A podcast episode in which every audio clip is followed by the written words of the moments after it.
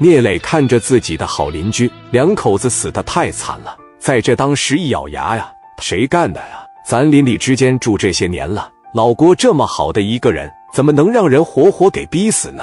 那帮要高利贷的寻思，这也差不多了，走吧，下去溜达溜达，逼着他把借条写了。这七八个人大步流星的朝着这卖农药的门市就来了。王群力往外边一瞅，来了来了来了，哥，你看这过来的几个人。我觉得他们应该就是逼死老郭的人，咱先装个傻，把老郭还有他媳妇整屋去，快点的！哎，卢建强不怕这个，给老郭和他媳妇往屋里边一拖，把里面门一关，屋里边全是农药味啊！这几个人进来之后，往柜台前一站，问道：“老郭呢？这屋里边啥味啊？”王群力当时这一上来啊，你好，哥们，我是这个老郭的侄子，听说欠你钱了是吧？我这过来给他还债来了。那他现在还欠你多少钱呢？一共八万，昨天给了四万了，还差我四万啊！但是借条还没写呢，我再给他一个月时间不过分吧？你是他侄子是吧？我是他侄子，有啥事你跟我说没事。你那个叔叔那个将劲啊，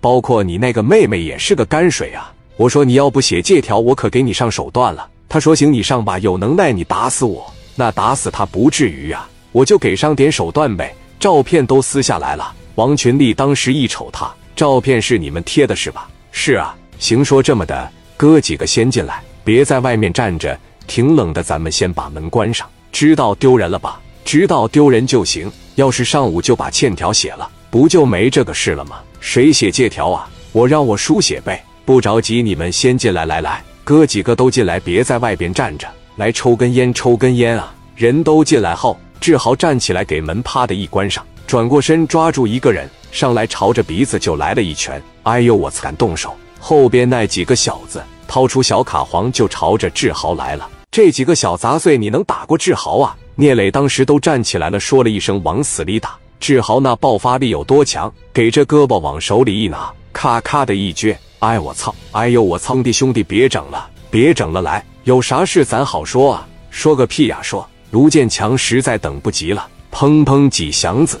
枪他都是有那个冲击力的，志豪一伸手正好拿手里边啊，把他手里这卡簧子一夺过来，朝着肚子上咔吧就这一刀，给俩人又干这了。那剩下那几个当时这一瞅不行啊，这是真打呀！投降，投降，兄弟，我们投降了。干啥呀？这怎么还往死里打了？兄弟，你过来，过来！一个小子往志豪跟前走啊，我指定不能打你了，我得问你点事啊，往跟前上啊，哥们，我问问。你们是哪个高利贷公司的啊？胶州的公司名叫宏信责任有限公司，老板叫啥？你们是替谁做事的？老板叫张红信，咱们也是替别人做事的啊！别打我们了。聂磊直接拿起电话打给了自己在胶州培养的挺牛逼的一线社会人物小超。